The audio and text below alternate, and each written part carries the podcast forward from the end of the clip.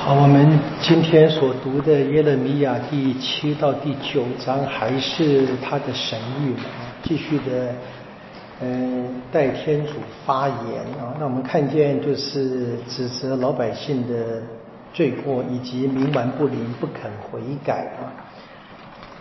我们今天刚才在弥撒的福音当中听见了啊，就是在。呃，基督徒传福音啊，特别是当时耶稣中途们传福音的时候，会碰到外邦人的或者各种情况的迫害啊，在被审判的时候，不要思虑该说什么啊，应该说什么，圣神会讲该说的话嘛。这个帮助我明白今天的话，第七到第九章，一个直接的感觉就是耶勒米亚真敢讲。对不对？他不管的，他就讲讲天主的话，这是所谓的啊，就是真的不用去思虑说什么该怎么说，就说都知道该怎么说的。那一开始我们看见，在我们第七章一开始就是去圣殿门口讲，对谁讲？对那些来朝拜上主的犹太人讲，说你们都是作假的，都是假的，对不对？你们喊上主的圣殿，上主的圣殿，上主没有用的。因为你们并不是真心的，而是你们在自己出了圣殿之后呢，去做各种坏事，特别是怎么样，还去去跟外邦行淫嘛。在第九节里面，你们偷窃、凶杀、通奸、发虚誓，向巴尔献香，跟随我素不相识的外邦神祇，然后来到这个归我名下的店里面。我当然想起这个三中圣训里面结尾说嘛，耶稣说的不是嘴巴说主啊主啊的人。呃，可以得到天国，不 是真正有生活的吗？好，这边出现一句我们很熟悉的第十一节，第七章十一节，圣殿在你们眼中竟成了贼窝。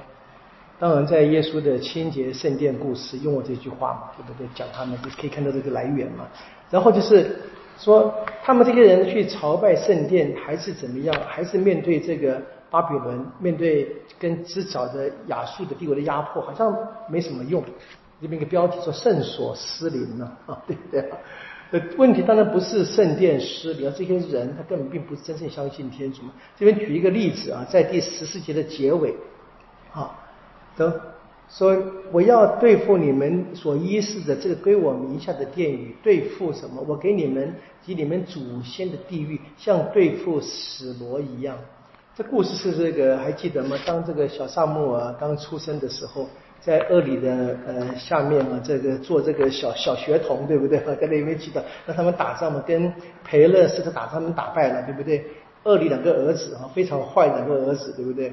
他们就他们也是司机嘛，就去把死罗的约柜带去，对不对？结果呢，约柜被抢，两个儿子被杀，恶里呢一听的消息也死了，对不对？记得那个吗？又胖又瞎嘛，他的血。那那这是一个描述，对不对？就是吃的那么多，然后眼睛瞎，眼睛瞎可能哈说年纪大以为这是一个象征呢，但是没有真正的看见天主啊。那当然最重要是心里瞎嘛，就是没有，这是这这个是这边所在第七章的十四节，它的背景应该是在萨穆尔记上的那个故事嘛。好，因此怎么样？因此天主一定要惩罚嘛。你看第十六节哈，天主说：“至于你，应该是天主对这个。”先知说话了，不要为这个人民祈祷了，听，因为他们你你祈祷也不会听，这这些人不改嘛，啊，不是天主不听，他是一个人不悔改，然后怎么样呢？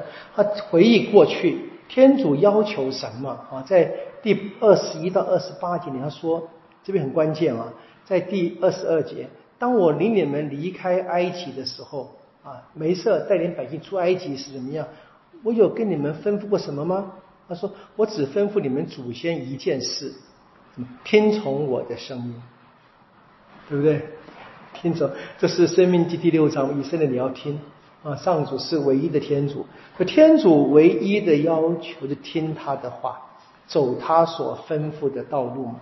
那你不行，你不听，不听，所以才有这么困难。而这么困难的时候呢，还不知道悔改。我在第二十九节到三十四节开始，你这你们到处去找各各个神明。”反而不不懂得皈依天主，对不对？这边我觉得我们这个中国的俗话说“病急乱投医”嘛，对不对？他们在这个这个生命的困顿就乱拜神嘛。那你可以看这个这个第七章所描写，其实跟我们现在这个各地的教会的民间化，这是非常有有连结的了，非常多。那我们台湾的教会一样，我相信很多人就是，我我常常开玩笑的想说，的初一十五呢一样进庙里面的嘛，啊星期天来圣堂里面，那当然是一个大大的麻烦。或者说，我们日常生活里面啊，不断的看什么什么什么电视上所谓的某某国师的节目，对不对？信的不行嘛，对不对？或什么什么什么六十甲子签，这都是关键的，就不要把它看成小事。所以接着第八章就谈嘛，说你们这些命运会很悲苦的，那是是是因为他们不放弃了天主才遭遇的。所以一开始讲这个他们的。情况非常悲惨，多悲惨！他说：“那你们所有的祖先的遗骸啊，君王、公侯、司祭、先知以及居民怎么样，都暴露在外面。什么？他说陈列在他们曾经爱念、侍奉、追随、求问和朝拜过的太阳、月亮、天上星辰前。第一节、第二节什么意思啊？就他们这些人离开天主，把这些天下天主所造的万物当做神明来看那？”你看，你这些尸体放在什么，他们也也不会救你的，这个意思大概。只有天主是真正的救主，所以在那个时候怎么样？在那么困难的时候，人怎么样？生不如死。哦，这第第三节说啊，大家都那些剩下一点点还活着，都宁愿死了，不愿意活。然后很可怕啊，第三节的结尾，万军上主断语，这段话。然后怎么？虽然如此呢，还是不肯悔改啊。第第六节啊，我留心细听他们言谈不轨，没有一个人悔恨自己，说可怜我做了什么事啊，还知不知悔改？一直下去啊。好，那这边我们注意第八章，这这这边和，第七八九出现很几次先知啊。包括我们前面说，先知的遗骸也暴露在日月星辰前面，当然是指的一些假先知啊，不是真正讲天主话的那些先知啊。比如第第十节也说了，对不对？从先知到司祭都欺诈行事啊。本来在传统上，我们知道这个宗教的败坏都是天主会派先知来批判的嘛，像耶勒米亚先知。那这边当然是谈，我们知道耶勒米亚也跟他在。在耶利米在讲天主话的时候，很多人也以先知之名跟他对抗，当然是假先知啊，并没有真正的得到天主的语言，是为了他们谋取个人的福利的东西嘛。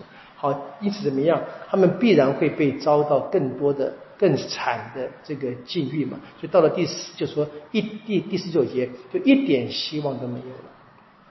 我们前面一个小，还有一个小的那个旧约的引引更早的影射，第十六节说，从丹可以听见敌人在马的喘息声啊，战马失明，震声震全地，这是指北方的人军队来了嘛，来打，对不对？好，前来并吞土地跟地上的一切，吞噬城邑和城中的居民。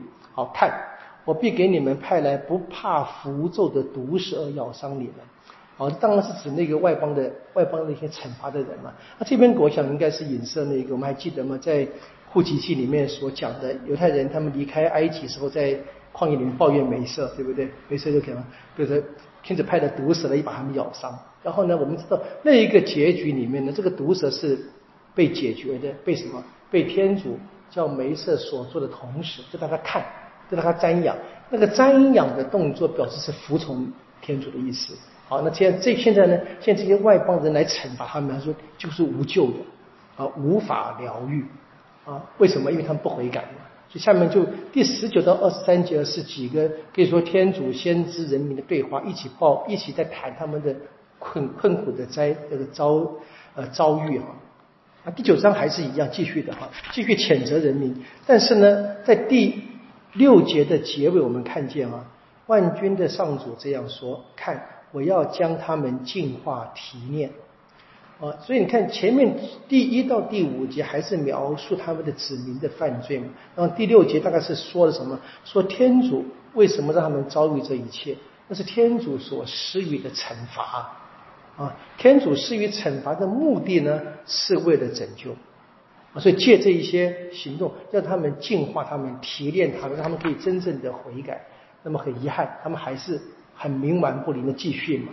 啊，第第九章十二节又重复了一次啊，天主到底是为什么这么样罚他们啊？十二节说，因为他们离弃了我给他们立的法律，没有听从我的声音，没有按照法律而行，反而去顺从他们自己顽固的心，追随祖先交给他们的巴尔神，还是一样啊，去崇拜外邦神灵，这几乎是唯一的罪啊！一离弃天主，当然就什么坏事都会做出来。那么在这个情况里面怎么办啊？他当然是应该要悔改的。那怎么？那第二十二节开始说了，上主说。智者呢，不应该夸耀自己的智慧；力士不应夸耀自己的力量；富人不应夸耀自己的财富。凡要夸耀的，只应该在知道和认识我这件事。所以，真正重要是知道天主，认识天主。当然，这个知道跟认识是从心的归一，不能够只是表面的嘛。你看这个二十四、二十五节又说了嘛，说时日将到啊，最后的第九章的结尾哈。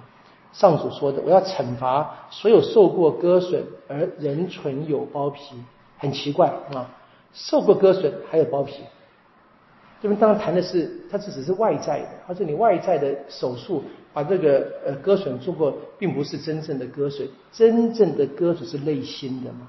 我第二十五节，以色列全家是没有受过内心的割损。我们知道这个在这一个新约里面，保罗也常常这么讲，对不对？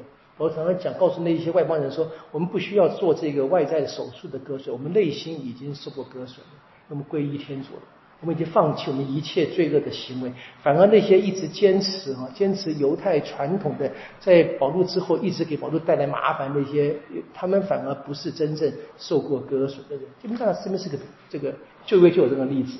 你看，读旧约是很有回报，对不对？我们新约如果熟悉的，看这故事就很非常多，有相关的一些影射，在在这个新约里面，作者他们很自然就用了，因为他们熟悉啊。保罗这个图像他们熟悉，你看这些，那保罗也说怎么样？我只夸耀什么？凡夸因为自己的软弱而夸耀，只因耶稣基督的十字架而夸耀嘛。这都是类似的话，你就可以想到这个旧约。对新约的影响，对这个，在这个新约的这些作者们，他们都是非常熟悉旧约的。好，我们还是一样，就是知道这一个真。今天大概真正的关注就是，我们要知道这个信神呢，不可以只是表面的哈，光是来到圣堂是不够的，当然不来更不行，不来对不对？但是我们知道，不是嘴巴说主啊主啊的人会得到救援，而是真正的内心里面皈依的人。好，我们明天，明天你就算了吧。我们下礼拜一继续啊，下礼拜一我们继续啊。愿光荣归于父，即是即圣神，起初如何，今日亦然，直到永远。啊，应父及子及圣神之名啊。好，谢谢大家。